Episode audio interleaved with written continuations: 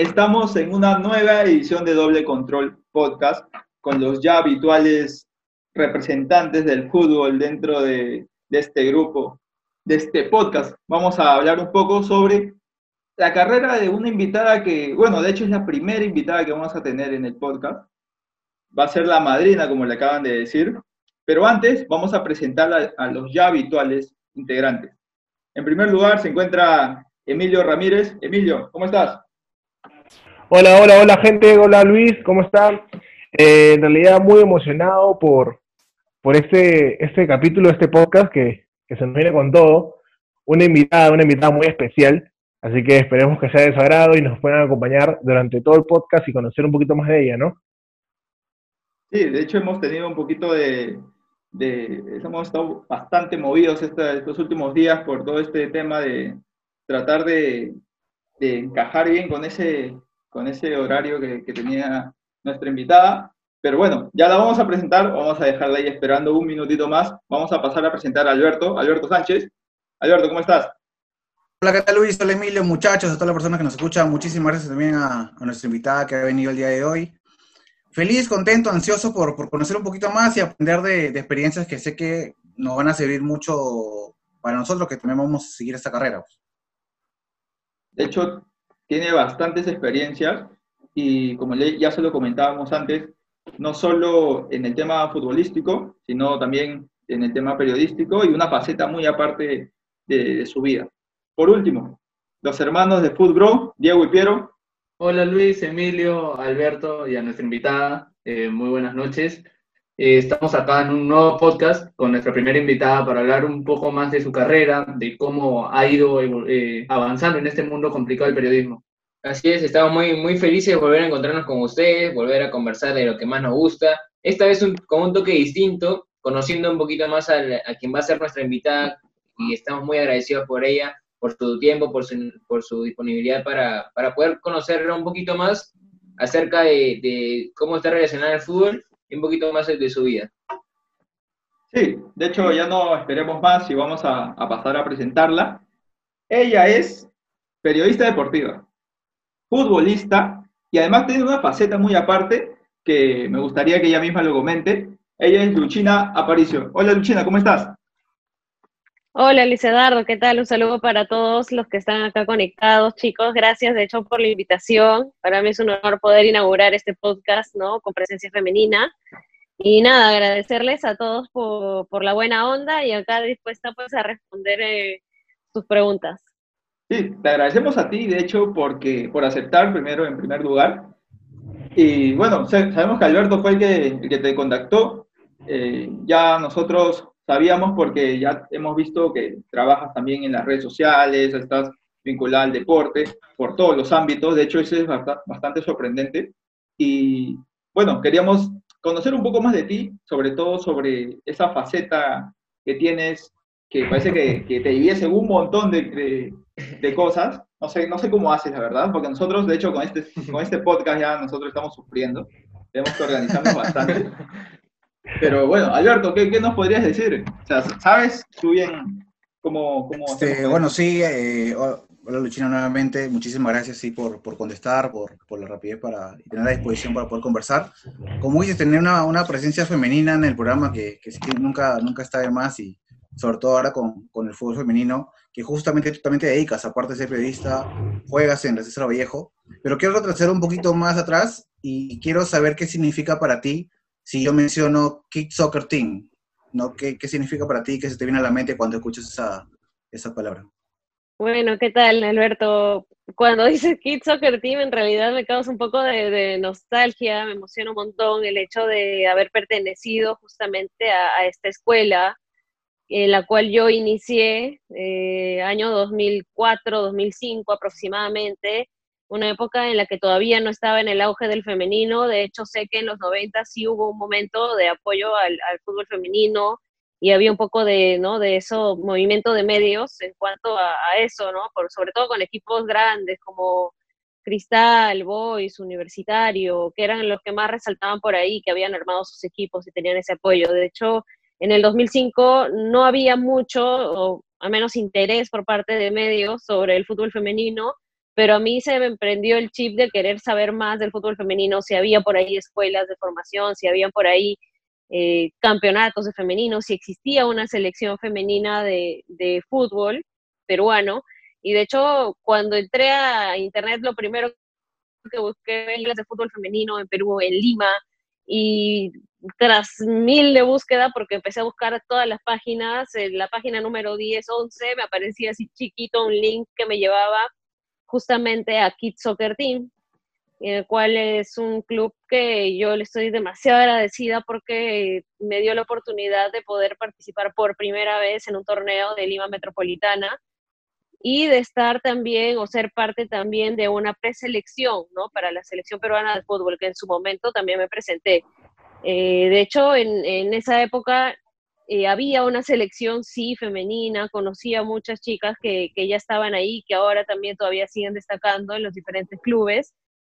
Y tuve la oportunidad de jugar con Kids Soccer Team, que era justamente una camiseta de color naranja, y pude jugar ahí con equipos como ya conocidos, el JC, que nos ha representado ya en varios campeonatos de, eh, de forma eh, ¿no? En las Libertadores también. Entonces creo que, que tener el honor de, representar este equipo para mí es mucho, de verdad. Eh, me causa nostalgia porque me acuerdo que cuando llegué éramos tres chicas, las sobrinas de los dueños, y, y yo que ahí jalé a una amiga, y esta amiga jaló otra amiga y ahí nos juntamos y ahí los dueños empezaron a decir hay que apoyarlas y los hermanos Barturén tuvieron la oportunidad de, apoyarme en ese momento porque yo no contaba, digamos, con los recursos para tampoco pagarme la academia ni nada, pero ellos tal vez vieron un poco de, talento en mí y dijeron, bueno, quédate, ven, también tenía bastante predisposición, ¿no? Y entonces, ver el tema de esa pasión que yo tenía por el fútbol desde muy pequeña, eh, fue lo que ellos vieron y me dijeron, quédate, ven, vas a estar becada y vamos a, a inscribirte en el campeonato, te hacemos los, me hacen los exámenes, todo, de verdad. Fueron muy amables conmigo y bastante nostalgia pues recordar a mi camiseta naranja Kids Soccer Team, que es, que es mi, mi casa. Hasta ahorita sigue siendo mi casa. Y Luchina, a ver, eh, muchos de nosotros también, por ahí que quisimos entrar un poquito en el tema de, de, del fútbol, dedicarnos a ser futbolistas, pero a veces por, a veces por, el, por la falta de atrevimiento no lo logramos, y es, es un, caso mío que, que lo comento también. Eh, ¿Qué te ayudó o, qué te, o quién te motivó a, a, ingresar a esa escuela, a buscar la oportunidad, eh, sabiendo que era muy complicado por el hecho también de, de que el fútbol femenino no está, digamos, tan tanto en la sociedad? En realidad, eh, mi motivación más que todo era poder ver eh, en ese momento ligas eh, como la alemana, la española, estoy hablando de fútbol masculino, y yo seguía mucho a, Claudio Pizarro, entonces eh, siento que también fue parte de mi motivación el seguir a Claudio Pizarro, seguir la Bundesliga, querer jugar un fútbol 11 así como ese Bayern Múnich que jugaba en ese momento, o querer jugar un fútbol 11 como ese Barcelona, me imaginaba tanto de verdad que toda esa pasión que, que sentía de tan solo ver jugar... Eh, a estos equipos que jugaban, de hecho, muchos cracks en ese Real Madrid donde estaba Ronaldo también. Eh, hablo de Ronaldo Nazario, ¿no? El verdadero, el verdadero era, era, era, era, era, era, un lujo, pues, ¿no? Y, y, y todo eso, y más allá de, de, de ver el fútbol, de, de, sentir el fútbol, de inspirar un poco a, a que también quiera jugar, era el apoyo de mi familia, que sin duda me apoyaron desde un inicio en, en en que yo haga deporte, ¿no? El hecho de, de, que me guste hacer deporte. Entonces siento más que todo que la pasión que yo sentía por el fútbol eh, eran todas las ganas que, que, me daban, que yo necesitaba para poder seguir practicando este deporte. Así no haya cobertura, porque en ese momento yo sentía simplemente que quería jugar. Entonces era una pasión que me llevaba simplemente a ir y a jugar. Mm, tal vez no pensaba tanto en, eh, como ahora, que sí pienso que debería existir un apoyo al femenino, ¿no? En ese entonces, pero sí me ponía a pensar en que qué lindo debe ser estar en, una selección, qué lindo debe ser estar en un equipo, qué lindo debe ser jugar un fútbol 11, poder jugar y ver, me gustaría hacer ese pase, porque me, ponía a ver tanto fútbol que en, ese momento ah, podía hacer.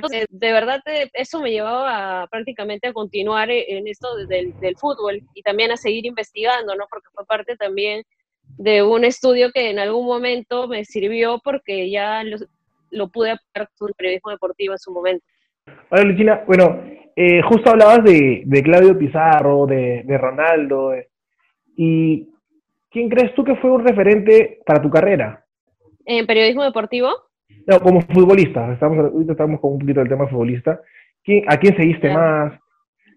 Yo siempre voy a decir que seguí a Claudio Pizarro, lo seguí, era su fan número uno, puedo decirlo.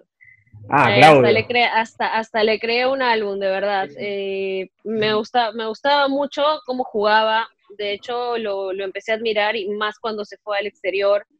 Mm, Como lo he dicho muchas veces en mis redes sociales, por él empecé a, se- a seguir la Bundesliga. Y de ahí otro referente, pues sin duda, Ronaldinho, Messi, eh, eh, Ronaldo en esa época de los Galácticos de- del Real Madrid, que yo soy del Barcelona, pero seguí también al Madrid en esa, en esa temporada, cuando todavía pasaba en la Liga Española, en ATV acá. Entonces, eh, sí, fueron futbolistas que sin duda inspiraron. Y si me hablas en el ámbito femenino, pues creo que Marta, ¿no? Marta inspira a muchas mujeres, en realidad, por toda la, lucha que ha venido haciendo, porque ha venido des- destacando también. He visto sus videos, he visto los lujos que hace y a, y a cuántas mujeres o niñas debe inspirar y deben sentir eso de, de querer ser como ella, ¿no? Qué lindo. En, en la época tal vez en la que yo estuve no, no había mucho de eso de fútbol femenino, pero creo que si me tengo que guiar de algún futbolista hombre, eh, veía mucho lo de Claudio Pizarro afuera y lo de Ronaldo Nazario en el Madrid. Ahora, Y, ahora que- y eh, disculpa, Luis, ya, ya, ya, este, ¿qué tipo, qué, qué tipo tú, eh, a quién como que se asimila tu juego? ¿A qué jugador? ¿Eres más de asistencia, de, de meterle más, más este, a la defensa? Sé que juegas a- arriba, pero ¿a quién crees tú que, que tu juego se parece? Tienes ahí unas Yo cositas. sé- sí, yo siempre, en realidad siempre estuve adelante, me gustaba mucho atacar, ir al ataque. Ahora ya estoy en, una- en un puesto que, que conocí gracias a mi profe, que en paz descanse, que es Teddy Cardama. Sí, me puso en el puesto de volante mixto porque sabía que tenía mucha, mucho físico, mucha resistencia, recuperación de balón, eh, y vuelta, era rápida, anticipaba. Entonces, en el medio campo eh, es lo que se necesita. Entonces, eh, ahí, si tú me dices en el medio campo, he seguido mucho lo que hacía Gennaro Gattuso en su momento. Si seguí el- lo, que, lo que hacía eh, como volante, por ejemplo, en el Bayern Múnich, lo de C. Roberto me gustaba un montón. Entonces, eh, en algún momento también jugué de lateral. eh, Roberto Carlos, imagínate. O sea, hay, jugadores que, que, bueno, ahora tal vez no hay, no hay de esos jugadores ya que, que se siguieron rápido, pero en aquella época eh, veía mucho de eso. Y de ahí lo de Messi, siempre intenté imitarlo, ¿ah? No, o sea, yo sé que es inimitable, pero, pero siempre intenté imitar su jugada, siempre ver esa diagonal. Eh, de hecho, yo soy zurda, pero también pateo con la diestra, entonces al final no sé, no sé, creo que por, creo que, que soy ambidiestra, así que me, me puedo acomodar en realidad para cualquier banda, pero hacer ese tipo de diagonales, ese dribbling, seguí mucho lo que hacía Messi, y lo de Ronaldo, que en su momento también pues me gustaba hacer esa bicicleta súper rápida que tenía para cuando iba al ataque a toda velocidad. Eh, esa, Claro. esa, esa jugada siempre la hacía cuando he jugado con mis primos, cuando he jugado con hombres la he hecho y, y de verdad eh, siempre me ha funcionado.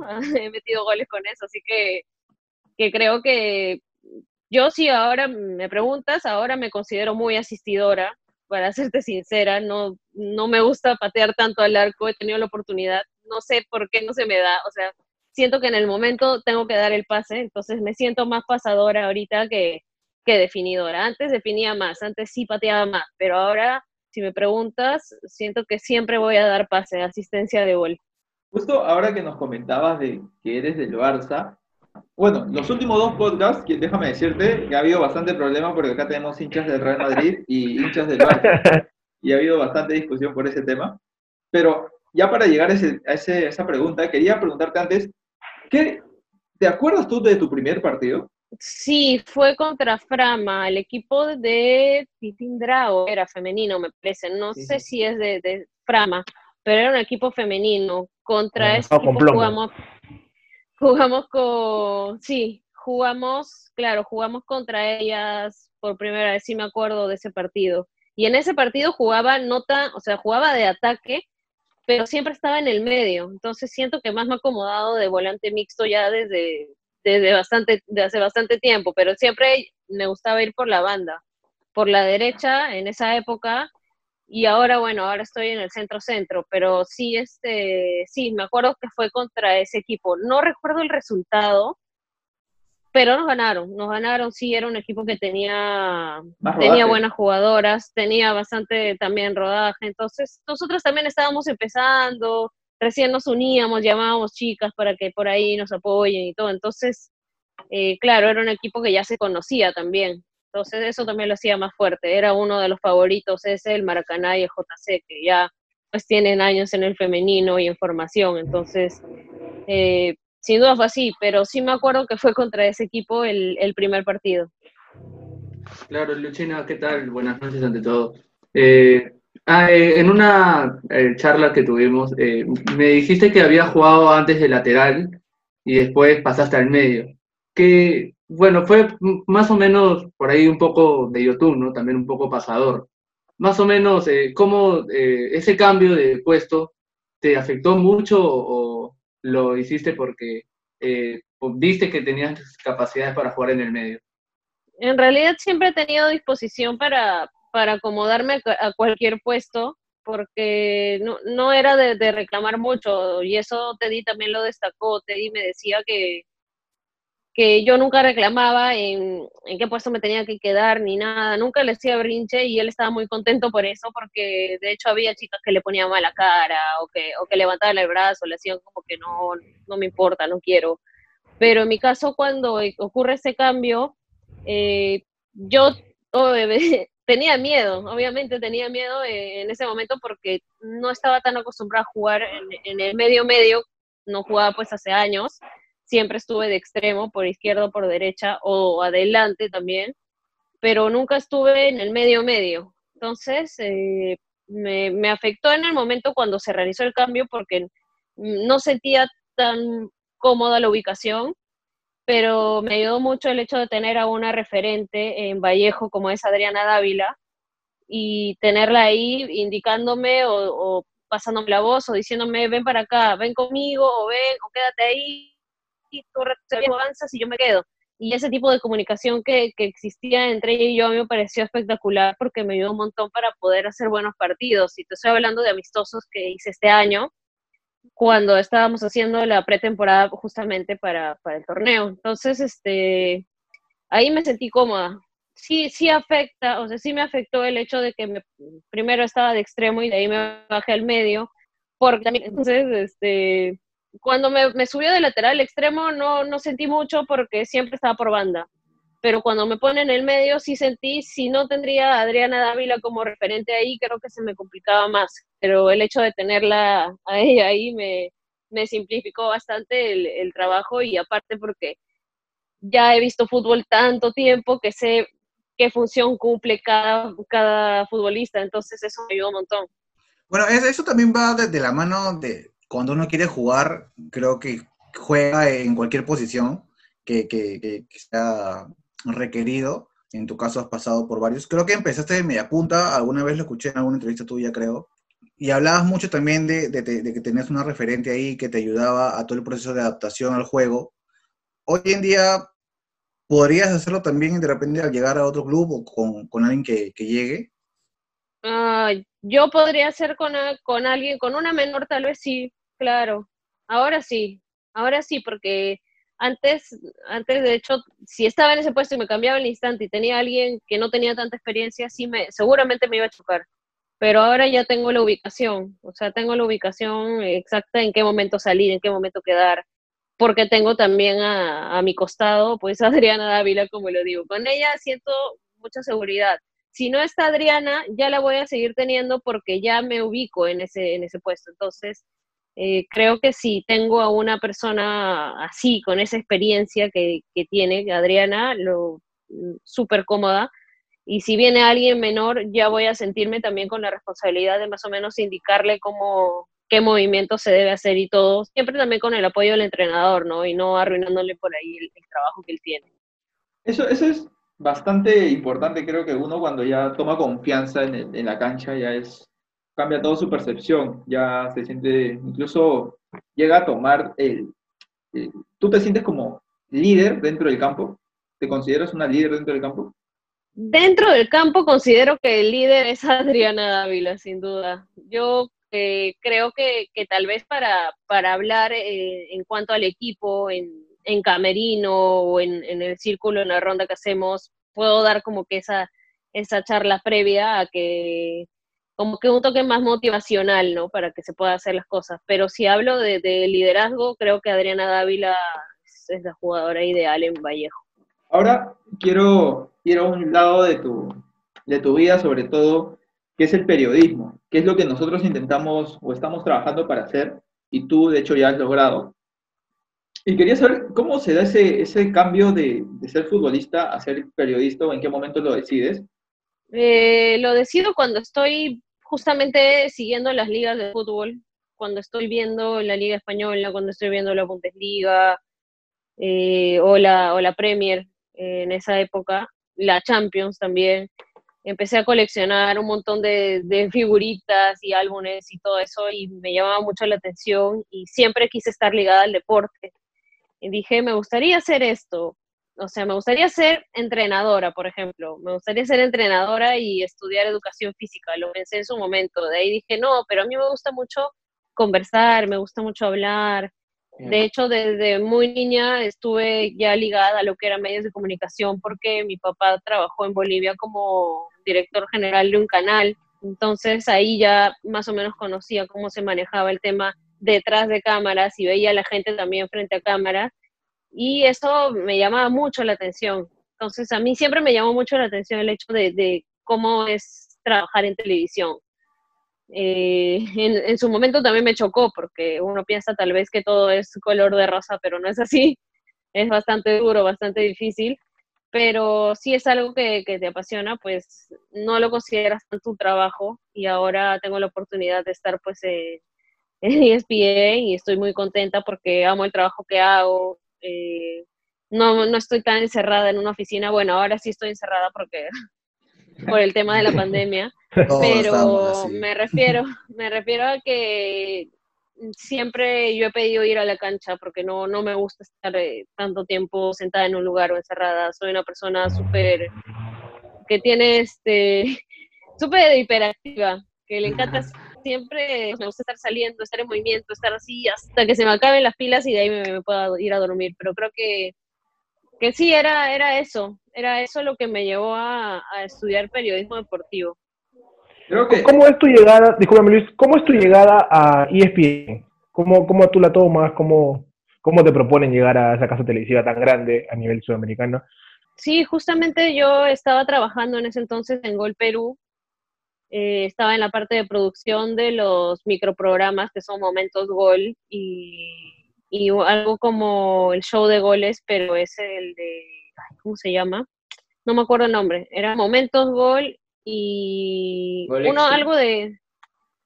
No, era Momentos Gol y no me acuerdo el otro nombre.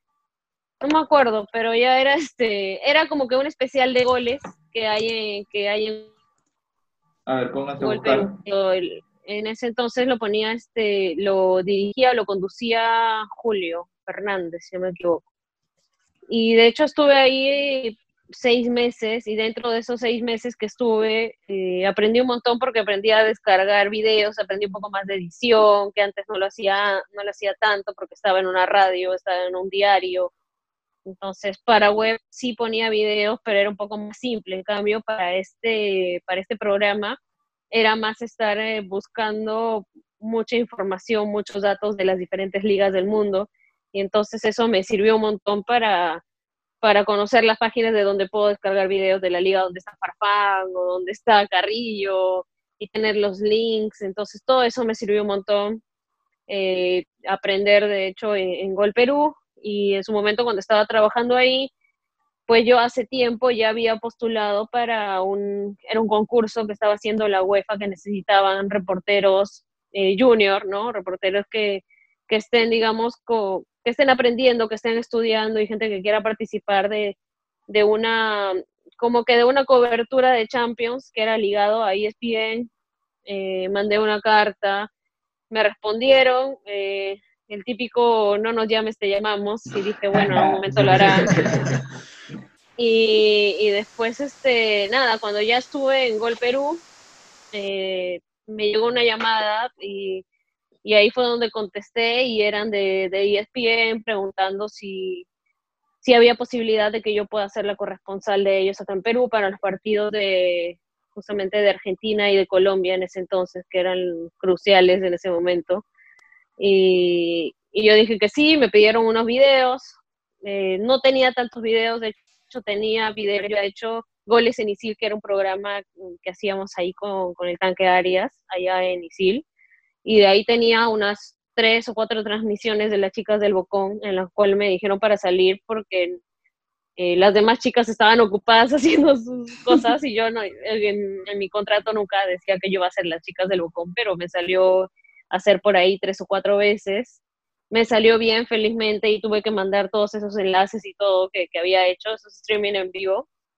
Eh, los mandé y días después me vuelven a llamar y me dicen que ya había sido seleccionada, que, que me acerque pues a las oficinas para conversar y ver cómo, cómo vamos a hacer el tema de la cobertura para, para que salga en Sudamérica, ¿no? Para el ESPN de Sudamérica y y, y, yo dije, bueno, con todo, porque nunca había tenido experiencia en televisión frente a cámaras, nunca, nunca, nunca, y era la primera vez que, que salía, y era la primera vez que salía en un canal al cual, y yo años, estoy hablando 2005, 2004, 2003, eh, tengo todavía eh, cosas que he posteado en esos años diciendo todo por ESPN, como que súper emocionada y el hecho de, de, saber que yo iba a ser la que salía en, en, esa cámara con ese logo y todo era, era de hecho súper emocionante. Y nada, y se me dio la oportunidad, se me dio una gran responsabilidad. Estuve súper nerviosa porque nunca la había hecho, pero saqué fuerza de donde sea, conté con todo el apoyo de la gente que me quiere y, y nada, y, y salí para adelante porque era lo que me apasionaba. Entonces, así fue como llegué. Es, es, una, es bastante interesante la manera de cómo lo cuentas, porque de hecho, mientras lo ibas contando, yo me imaginaba que cómo sería que a alguno de nosotros nos pase eso mismo. O sea, y yo ya estaba imaginándome, pucha, yo no tengo videos de ningún lado, así que, que no sé qué haría.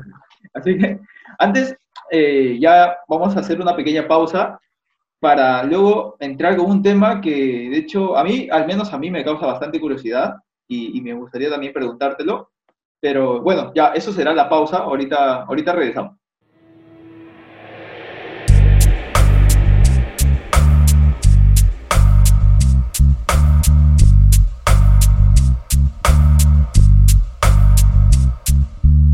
Estamos de vuelta en Doble Control Podcast con nuestra invitada Luchina Paricio que nos iba contando sobre su carrera ya no solo como futbolista, sino también como periodista y su llegada a, a ESPN y cómo se dio. Pero ahora lo que, lo que le había dicho antes de, la pausa era hablar sobre, sobre un tema que, que, a mí al menos me causa bastante curiosidad. Pero antes, antes ya para cerrar el tema futbolístico, quería preguntarle si alguna vez se ha lesionado, ¿alguna vez has sufrido alguna lesión, algo que te haya dejado de las canchas? Mira, te cuento que a la par que yo hacía, eh, practicaba fútbol en su momento, practiqué también atletismo. Entonces, ahí este, tuve una lesión súper fuerte de un año y medio. De, de hecho, fue desgarro de, de, de, toda la parte del muslo, del glúteo, de, toda esa parte de, la, de la pierna derecha. Y, y estuve súper lejos de, todo, de todo, de todo tipo de deporte. Practiqué básquet también en algún momento. De hecho, la talla no me ayudaba, así que lo dejé pero este sí, el, el tema de, del desgarro fue algo que marcó mucho en mi vida, porque sí me, me costó mucho estar lejos del deporte, siendo todavía aquí, que me gusta estar siempre, siempre bailando, siempre haciendo miles de cosas.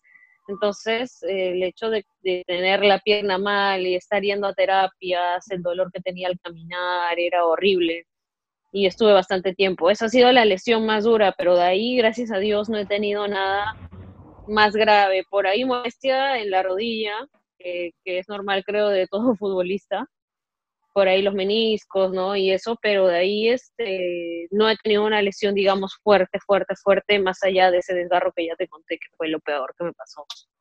¿Y, eso, ¿Y eso fue jugando, eso fue practicando el atletismo? O sea, mientras entrenabas y todo lo demás, ¿o cómo sí. Fue, fue estirando en realidad. Quería hacer este como que un, una abertura completa de, de todo, de las piernas, ah, lateral, y forcé mucho. Entonces, cuando logré bajar, a, digamos, del todo, sentí que lo había logrado en ese momento. Dije, ya está, ya lo logré. Había sido un conejo, todo.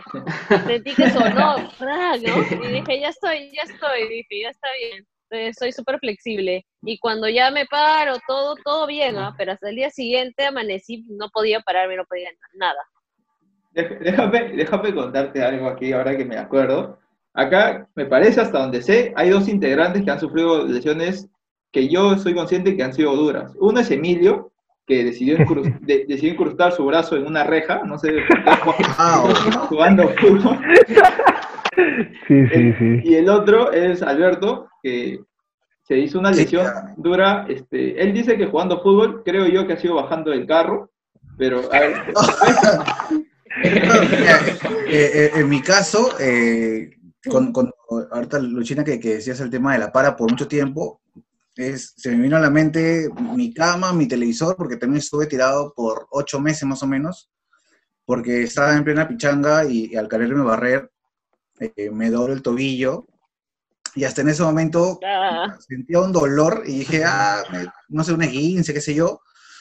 Y dije, me voy al arco.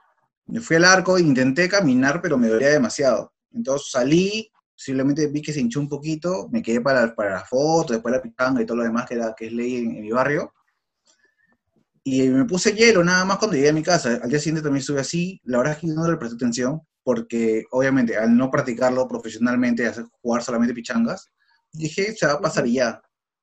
Eh, no se pasaba, me fui al doctor, me sacó placas y me dijo que tenía fractura de tobillo, que había luxo el tobillo, que me había roto el peroné y toda la cosa y que tenía que usar fédula y era operación de todas maneras.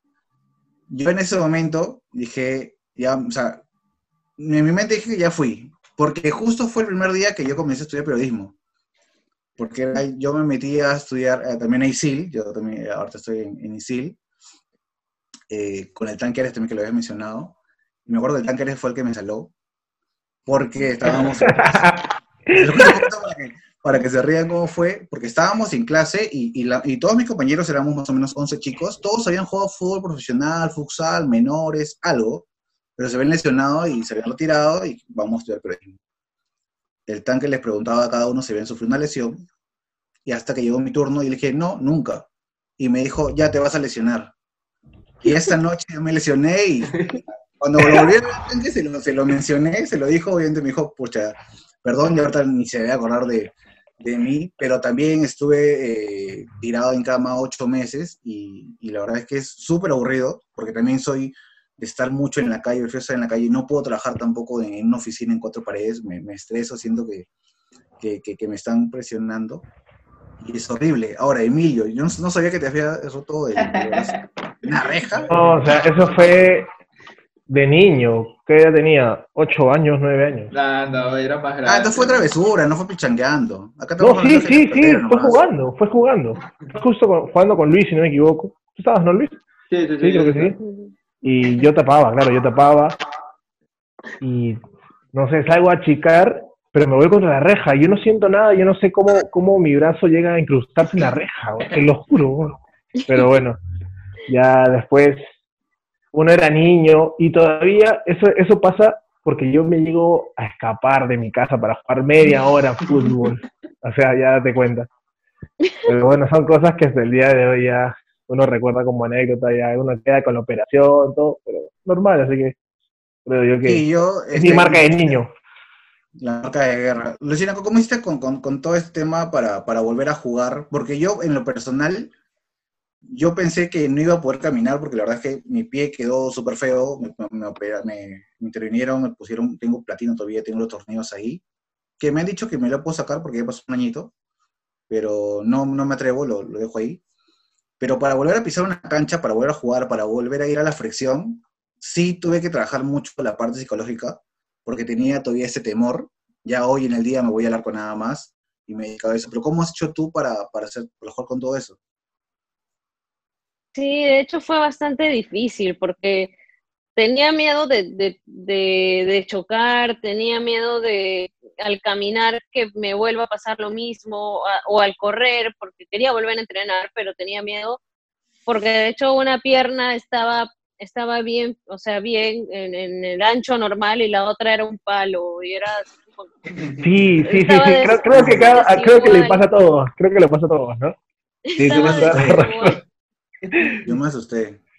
Estaba desigual y decía, no puede ser, esta plata Me sentía súper rara y no sabía cómo, cómo solucionar. Quería hinchar esta pierna, no se hinchaba y estaba ahí. Y tenía miedo a hacer ejercicios porque, no sé, de repente otra vez iba a romper y, y ya me dolía la otra pierna porque todo el peso, toda la fuerza siempre la ponía en la otra pierna y la otra estaba ahí y empecé a caminar así, ya caminaba como cojeando y siempre me acostumbré así, ya me habían quitado las vendas que usaba siempre y seguía caminando así y me costó mucho volver a, caminar, digamos, de la forma normal porque siempre ya me había acostumbrado a caminar así.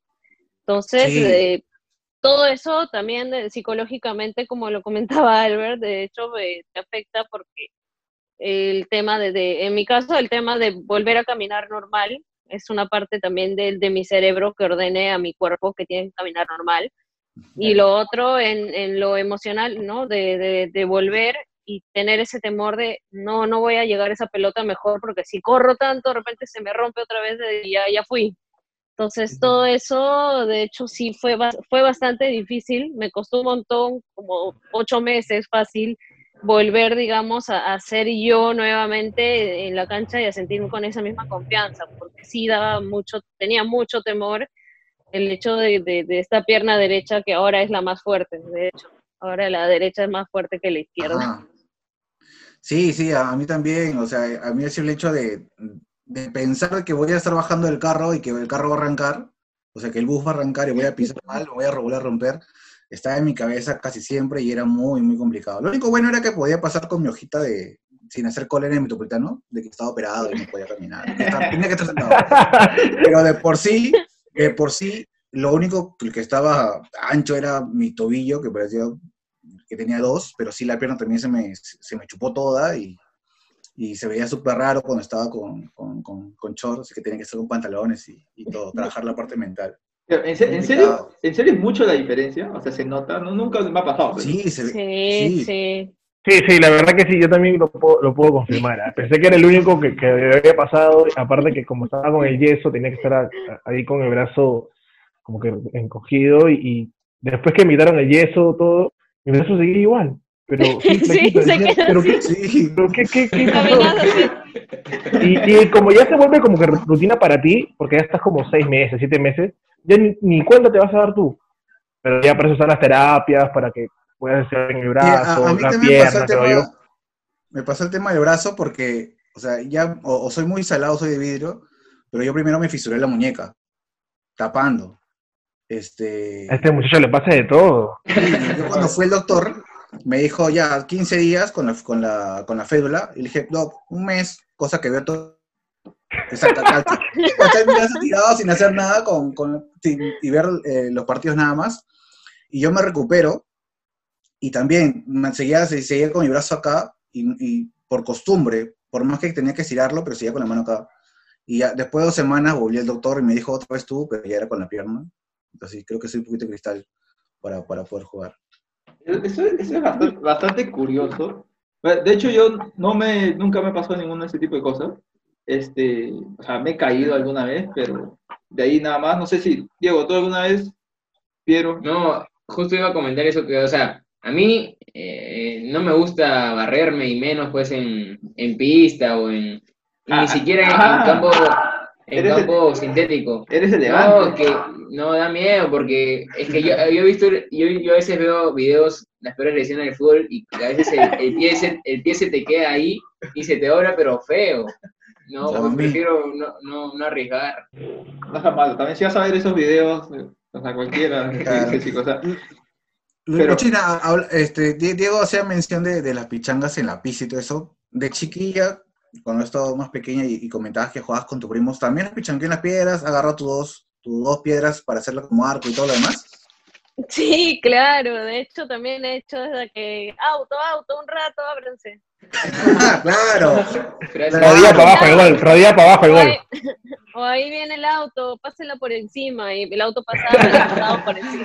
Sí, claro. Y el más bravo, y el más bravo le hacía guachita, le hacía guachita al carro. el más bravo. Eso cuando pasaba un También. camión, pues, cuando pasaba un camión, ya, ya puedes tirarlo por abajo, ¿ves? Hasta el heladero le hacíamos eso. pues, Sí, justo que No, estamos sí. hablando ahorita de, de, de las pichangas, tú, tú de muy niña me dices que jugabas al fútbol, pero nunca sentiste, o bueno, por ahí siempre hay algunos niñitos que, no, no, no, que la niña no juegue, ¿por qué lo va, va a jugar? O, o que no voy a ser muy fuerte con ella. O siempre, o a veces hay un abusivo también con la niñita que es jugando ahí. ¿Te ha pasado eso? Sí, de hecho, decían que también vas a, ¿a qué va a jugar ella? Oye, no juega, no juega, no la marques, no juega, por las puras es. Te y- subestiman, pues. Eh, sí, claro, te subestiman, ¿no? Pero imagino por, por ser mujer, pero uno, uno grandazo, me acuerdo que me dijo, porque era un, un grandazo, un vecino que, que justamente hasta ahorita lo veo, que dijo, ay, va a jugar ya, yo voy al arco, porque ella no va a patear nunca. Y justo pateo y le cae en la nariz y le empieza a. No, no, eso, esos pelotazos duelen, ¿no? se fue llorando. ¿Cuántos, cuántos años llorando. tenías más o menos ahí? ¿Cuántos años tenías ahí? Ay, habré tenido 10, 12 años. Ah, ya desde Ah, chiquita. ay, era más grande. ¿Era- ¿Eras la única mujer en, en tu barrio que, que jugabas o juntaste con más amigas? En esa época sí era la única, porque había otras, pero las otras me hacían la barra, estaban ahí con sus, con muñecas, con, con sus pompones. sí.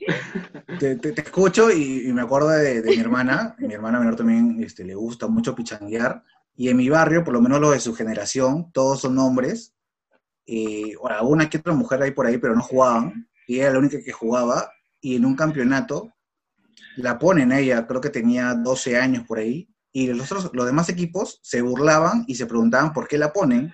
Y los papás se quejaban de que no van a poder jugar bien, que la van a lastimar y toda la cosa. Y mi hermana salía capitán todavía.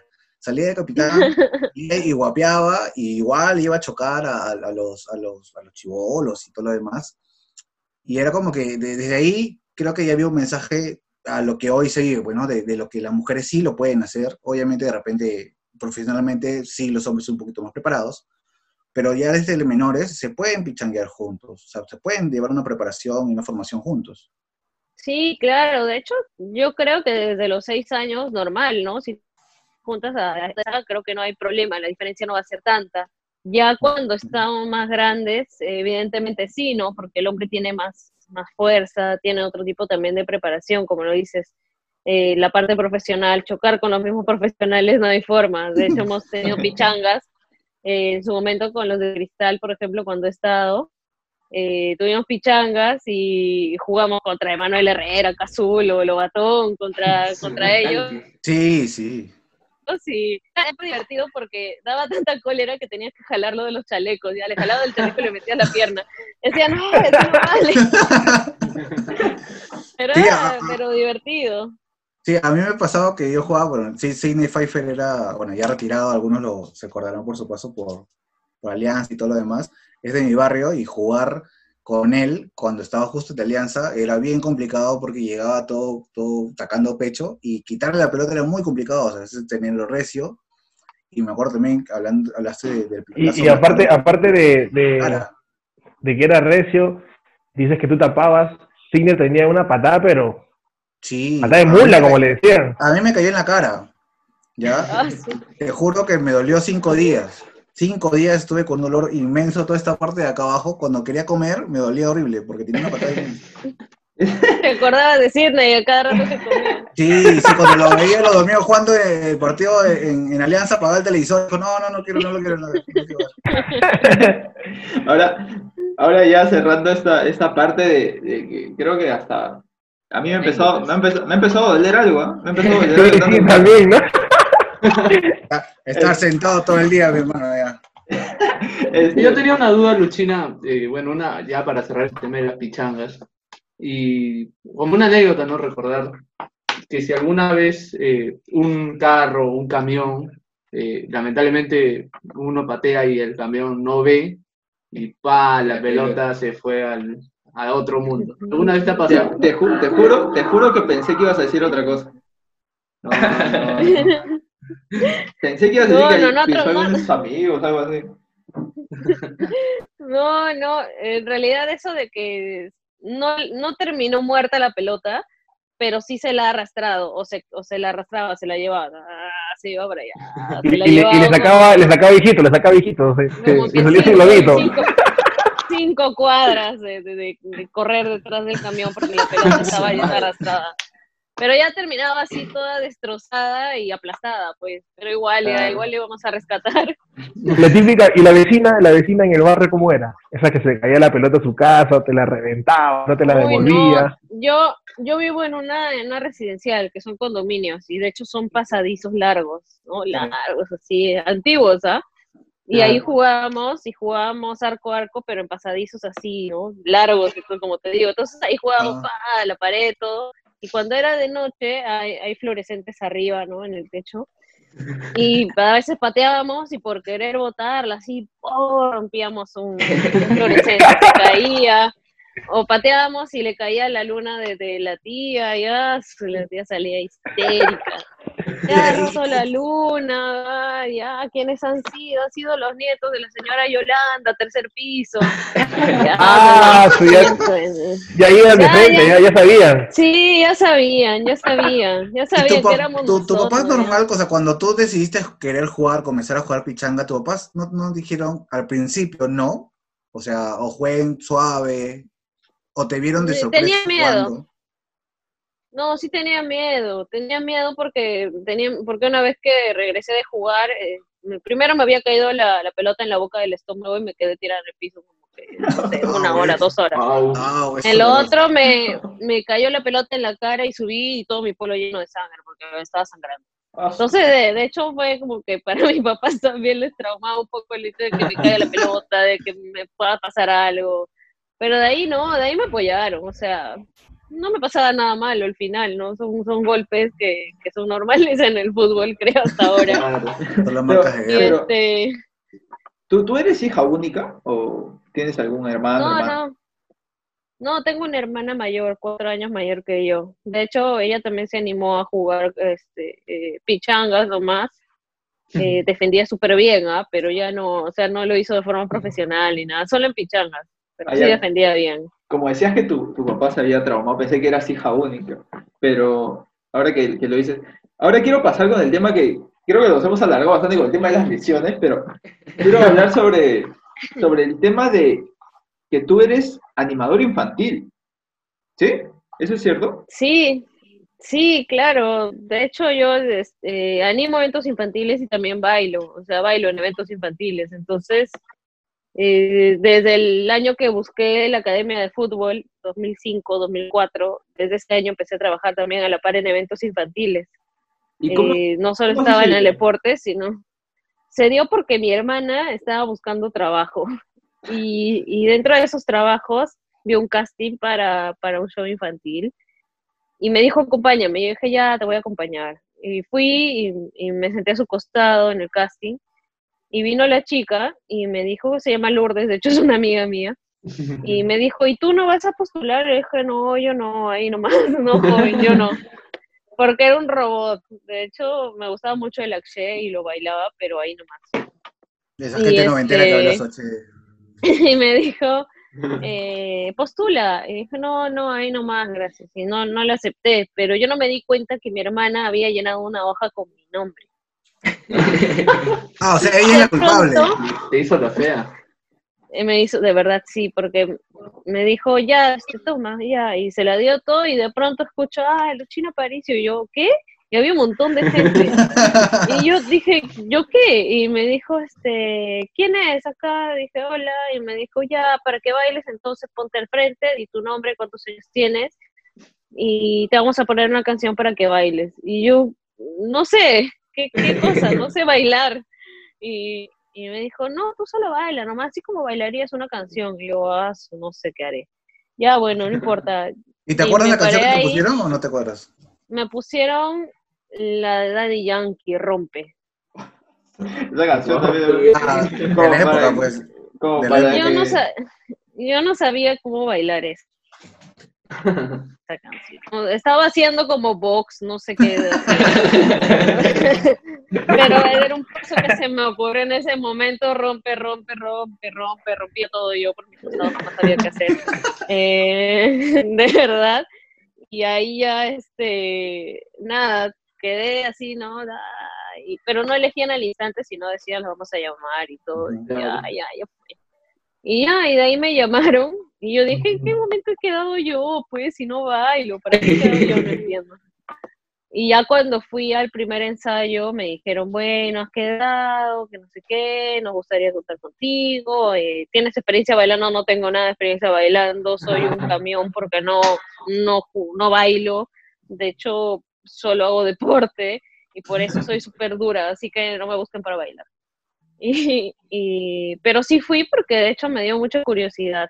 O sea, desde ahí empecé como que mi interés con el tema del baile.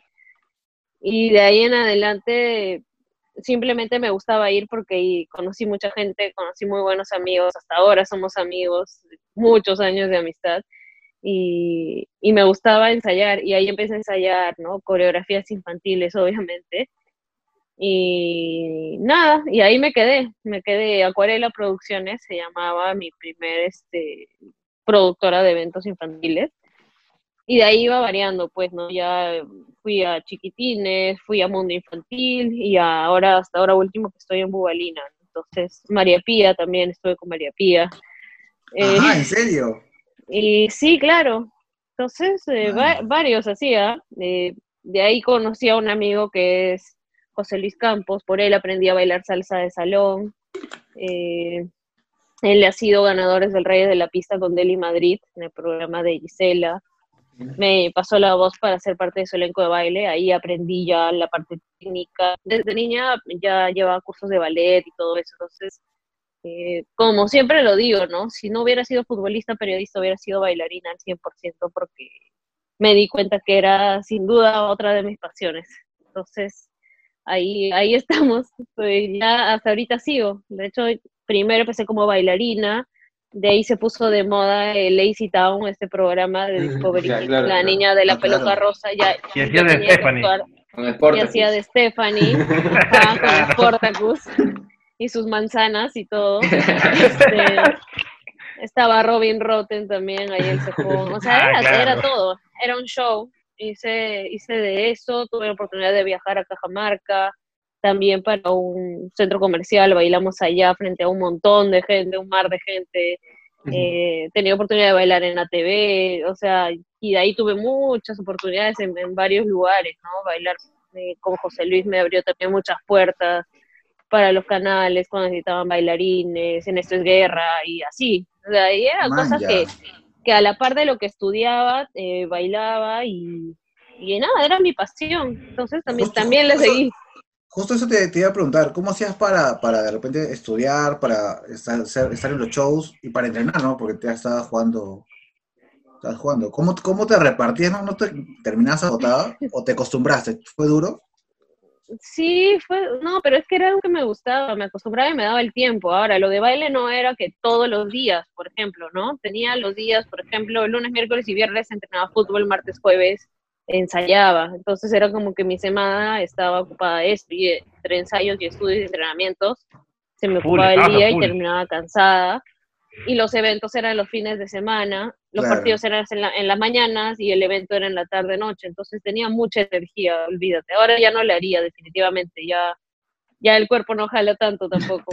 Pero ¿Hacías sí, hora- horas este, locas también hacías o, o solamente animadas? También, no, también, Porque también hice hora loca complicado. para quinceañeros, también bailé, que ya era de, a la medianoche, Claro, entonces claro. Claro. también me tocó bailar ahí con José Luis, eh, y horas locas a la una de la mañana, de promociones de quinto secundaria, y eso sí, pues he estado disfrazada sí. totalmente, ¿no? No he salido, no salía mi cara, no salía con mi máscara llena de escarcha, Claro. y como que la gente no se daba cuenta, ¿no? Pero Ujú. una hora bastante agotadora, de hecho, porque no Sí, sí, puedes dejar de bailar y, y de ponerle pilas a toda la gente que está ahí. A mí me ha Entonces, tocado Eso. cuando tenía 15, 16, por ahí más o menos, también me metí de casualidad a ayudar a un pata que tenía sus, que estaba comenzando en el mundo de los eventos, a hacer de muñeco y obviamente es un calor infernal hacerla de muñeco, que todos los Los niños... 25 soles bien ganados ahí. Y 20 soles. 20 soles.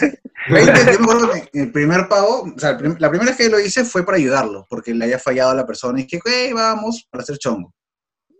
Esa era mi idea. La segunda vez que fui me llamó, me dijo, te voy a pagar.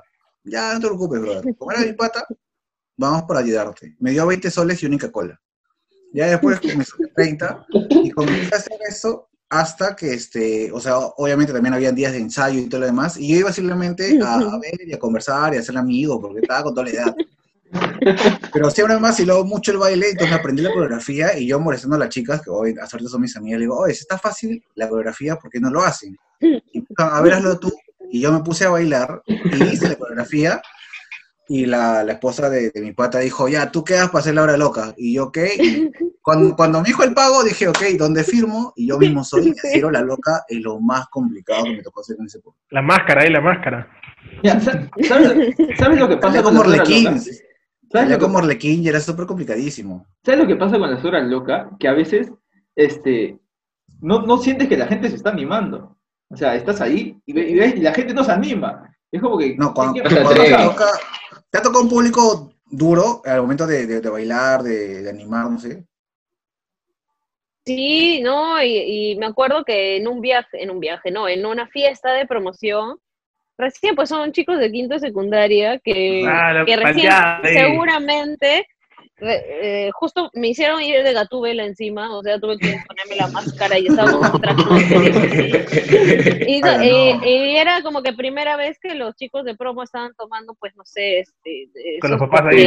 que hacen. Sí. Sí, sí. Ya estaban como que mareados así, y yo decía, ay, qué miedo tengo, no, nada, y con mi látigo estaba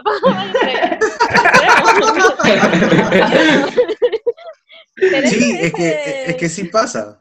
Pasa, pasa, Sí, se, se- ponen así locos. A mí me ha tocado, me acuerdo de animar un, un 50 años, y al contrario de ser chivolos, ya eran, ya eran ya los señores y, y- y señoras que ya estaban empilados, y llegamos como a la una de la mañana, y dijimos, vamos a agarrarlo recién comenzando, y lo estaban tomando de la tarde. Yo recuerdo que yo fui al y me agarraron, me han colgado y me han levantado tal cual técnico campeón del mundo y me han tirado cuando, cuando voy a caer. No sé qué cosa pasó, que la, la gente se, se distrajo y solamente dos me agarraron, me agarraron mal y me fui con la espalda. Creo que fue de los últimos shows que, que llegué a hacer. Ay, No, ay, sí, pero es así, ¿ah? de verdad sí, eso de, de los, de los eventos es así, no sabes en, en qué, qué público te va a tocar o qué persona te va a tocar. Yo también he hecho de muñeco, he hecho de Baby Bob, he hecho de Cars, he hecho de- del, del señor cara de papa. Eh, ¿Qué más? Hacía de todo, todos los muñecos que eran chiquitos, de Minions también he hecho. Todos muñecos chiquitos, por eso yo soy ¿Cuá- chata, entonces cuánto todos los muñecos de ¿Cuánto? chiquito. Uno, ci- uno 52 mido. Entonces, todos los muñecos chatos era yo. Entonces ya dije, ya, no importa, yo feliz, total nadie me veía, la gallina pintadita, Pepa, no, Claro, Pepa, claro. Pepa es más grande, ¿Alguna vez, pero ¿Alguna vez te pasó que, por ejemplo, tú fuiste sin saber que por ahí había alguna amiga tuya y tú no querías que se enterara que eras animadora? Sí, eso es horrible, sí me pasó. Me pasó que, que el chico que me gustaba estaba en ese evento y, y me tocaba. Ay, cabrón. Sí, sí me pasó eso de que salí y justo el, la primera persona que veo estaba él ahí y dije, ay, no voy a poder animar. ya ¿Pero tú importa". estabas para bailar o para animar? Estaba, eh, me ha pasado en las dos situaciones, para bailar y para animar. Para bailar y para animar, pero de ahí ya no importa si se entera bien, pues no, normal ya. Claro, aparte Más contratos, ya te, te contrata la, la próxima, te contrata. Claro, aparte un gacho. ¿Te, te pasó, ahorita se me viene a la, a la mente, ya que hablabas que también has estado de muñeco, a mí me pasa la, la, la forma estúpida de sonreír cuando piden foto al costado del muñeco. Obviamente Y te ríes por dentro. nadie me ve, pero yo estoy sonriendo como Gil, y todavía intento sonreír bonito, me pego todo y nadie ve. nadie- Sí, sí me ha pasado, que estaba en Baby Bob y dice, Baby Bob, una foto y yo ¡Qué buena! eso también, es básica esa. O que haya un niño que te esté golpeando también, los niños que te empiezan a golpear. Yo he visto que los apanan también. A mí, a mí, a el, el- ahí viene mi, ahí viene mi gallina pitadita y viene y está apanado y pa, pa, pa, esas cosas también me ha pasado. Y yo tengo que ayudar, no, no se le pega, no se le pega. yo me acuerdo que yo estaba de Doki y, y, y, y- agarran y dicen, para, para que los niños griten Doki y yo salir con todo, entonces comenzaron a gritar los niños y yo tenía que salir eu- eufórico, toda la nota estaba de, de vestido. Y cuando comienzo a salir, el papá estaba en tragos y me mete cabe, pero a propósito. Y yo me caigo, pero me saco la mugre y el papá grita apanado y todos los chibolos se me han trepado encima para salir, para salir. Yo no sabía si levantarme con fuerza y tirar todo contra la pared, pero la animadora, o sea, mi amiga, se mataba de risa y yo, lo, yo trataba de mirarla y decirle, ayúdame. Nada, ella se No mataba. sé si han visto, disculpa, disculpa, Alberto, no sé si han visto, hay un video en redes de un Winnie Pooh, creo, que, no, un Doki, un Doki, que Es está saliendo el Doki que infantil, Es un donkey que se cae a encima. todos los niños, sí, se, se, se cae encima de los niños. No seas malo, Lucina, que pase. Sí, sí, sí. ¿Te ha pasado Era eso alguna vez, Lucina? Era Albert de ese Doki. No, a mí fue a propósito, el mío fue a propósito, ese Doki llegó a propósito. Te Y juro, se habrá llevado por lo menos a cuatro o cinco niños, ¿ah? Te juro que están Sí, contando y yo me estoy imaginando todo lo que me están diciendo. O sea, me imagino a Luchita, así, me imagino, a- me imagino todo, te lo juro. Ahorita, No, Luchina, yo también- tengo... Me ha Tengo pasado, me ha pasado que estoy dentro de un muñeco y, y por ejemplo, eh, tiene los brazos, tengo que estar con los brazos afuera y me empieza a picar la nariz. Ah, Y, he estado así, y era como que sí. es horrible, es horrible, no puedes hacer ya, nada. hubo un momento en que me llegó y metía la mano y la dejaba con el guante mi nariz primero. Qué Me ha pasado eso también. Sí, es horrible. Ahora, Luchina, yo tengo una duda ya para cerrar esa, este tema de la animación. Es- Esta, no, esta parte, esta parte, porque el tema está bien. Yo me, yo me lo estoy pasando bien acá. el año pasado yo fui promoción, pues, y por eso te entiendo un poco el tema de, de la hora loca, porque, bueno, era la última vez que nos íbamos a ver y todo, y sobre, y lo peor de todo era que mi colegio era un colegio de puros hombres, o sea, imagínate, pues. Y Ah, ahora, y en ese momento ya a las 12, a la 1, se comportan como niños. Ahora, yo te hago la pregunta, ¿qué es más complicado de manejar? ¿Unos niños así o unos jóvenes ya de 15 años? Que parecen niños. No, y no, Ah, Antes, antes, los este, jóvenes, antes que, que, que continúe Luchina, vamos a ir a una pausa. Sí, vamos, vamos a parar un, un ratito aquí y volvemos con tu respuesta para que la gente pueda, se quede enganchada, tome un poquito de aire. De repente todo lo que se estaba riendo de, de nuestras anécdotas, así que volvemos en un momento. Sí, ahorita regresamos. Dale. Ya, listo.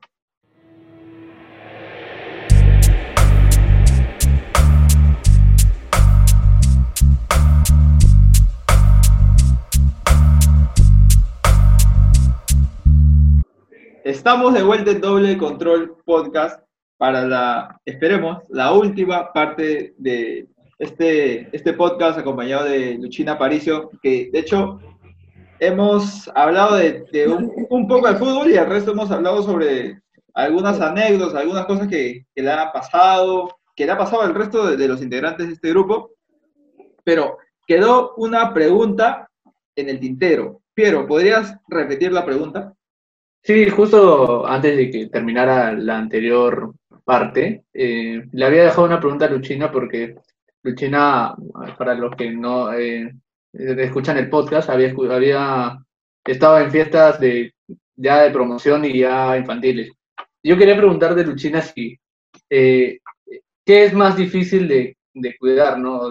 Eh, como que animar, por así decirlo. Eh, fiestas de promoción de, de, de jóvenes de 15 años, tomados algunos, complicados, o fiesta, de pro- o fiesta infantiles de niños que no saben controlarse y solo ven a la, a la figura animada, ¿no? No, sí, fiestas de, de todas maneras de mayores. O sea, me refiero a de, de ya niños de, de a partir de los 12, 13, 14, 15 años son incontrolables, de verdad. No, no se, no se puede controlar como que como con niños, ¿no? Esa forma de Claro. decirles las cosas y que se queden sentados o cantarles una canción y que se queden callados eh, Sí, sí. y te hacen Que más caso. callado, que no porque se quede quieto, no también- hay sorpresa. como que se también se adaptan un poco al tema de, de la misma formación en los nidos, en los colegios, ¿no? Entonces eh, te hacen caso, hasta te dicen mis. Pero en el caso de los mayores, en el caso de los mayores ya no- es más complicado porque no se van a quedar quietos, no te van a hacer Claro. caso, son más rebeldes. O de repente ven y dicen, no, ¿qué me va a mandar ella? No hay forma, o Claro. algo así. Entonces, eh, rebeldes. Definitivamente los más niños son los que, digamos, más fáciles de controlar.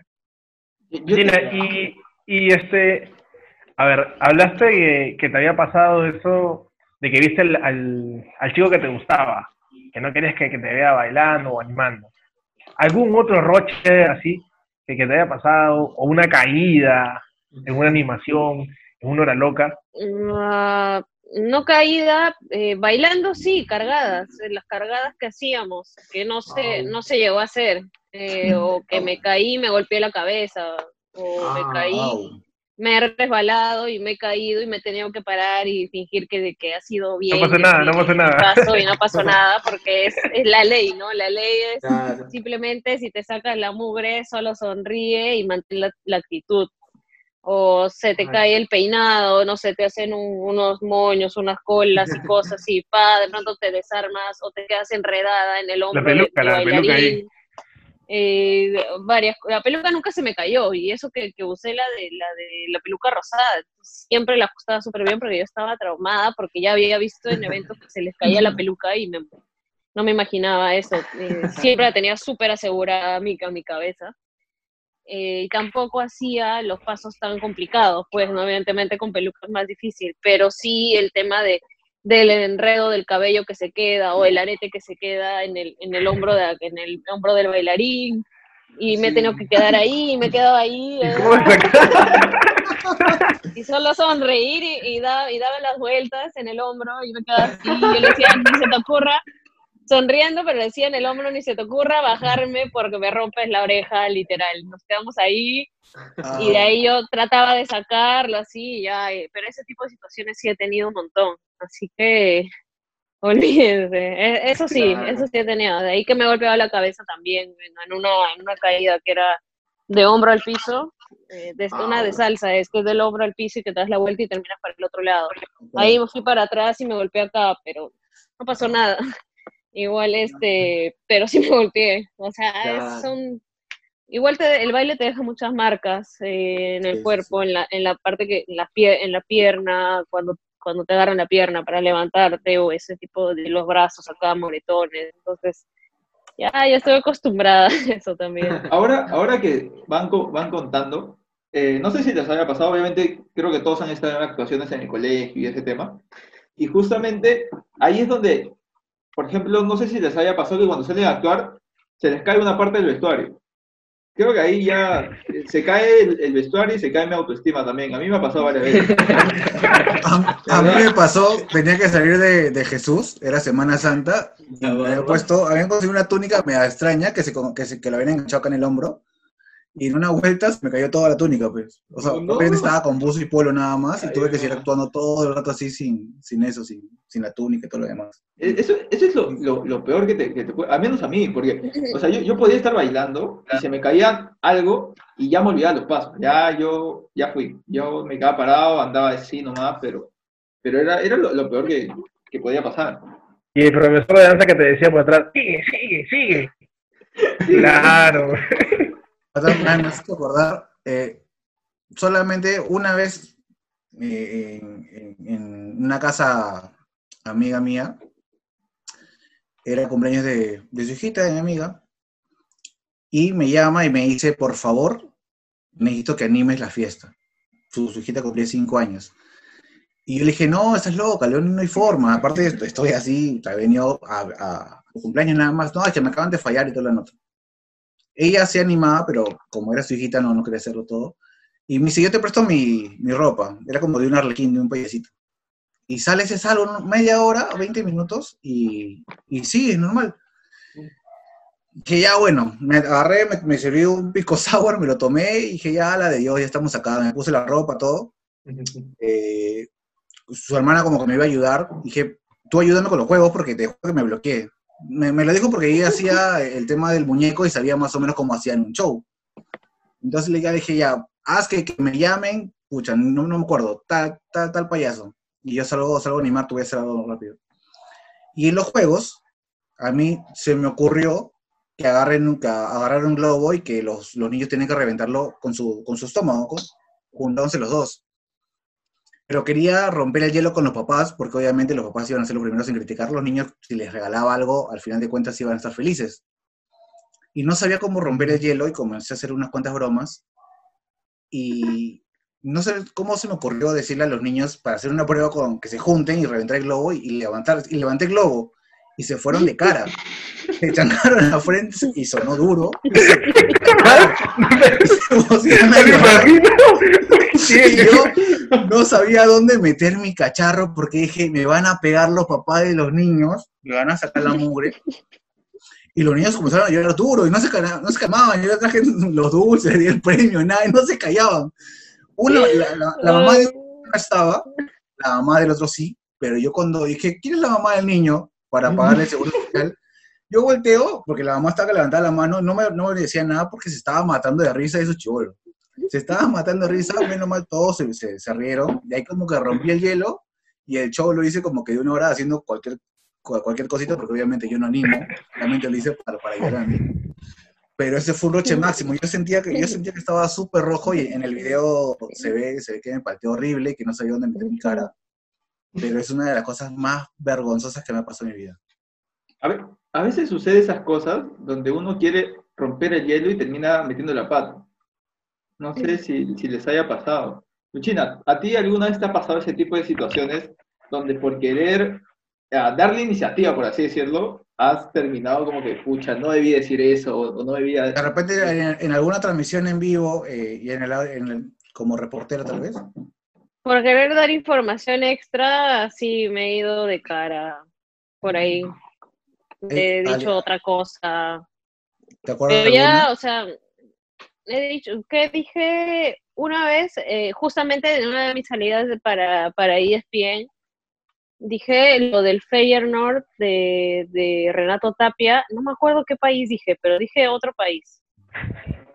Y lo de orejas, me confundí el equipo de orejas con el de Tapia y el de Tapia con los combiné, no sé qué hice, Ajá. porque quería dar información extra de ellos.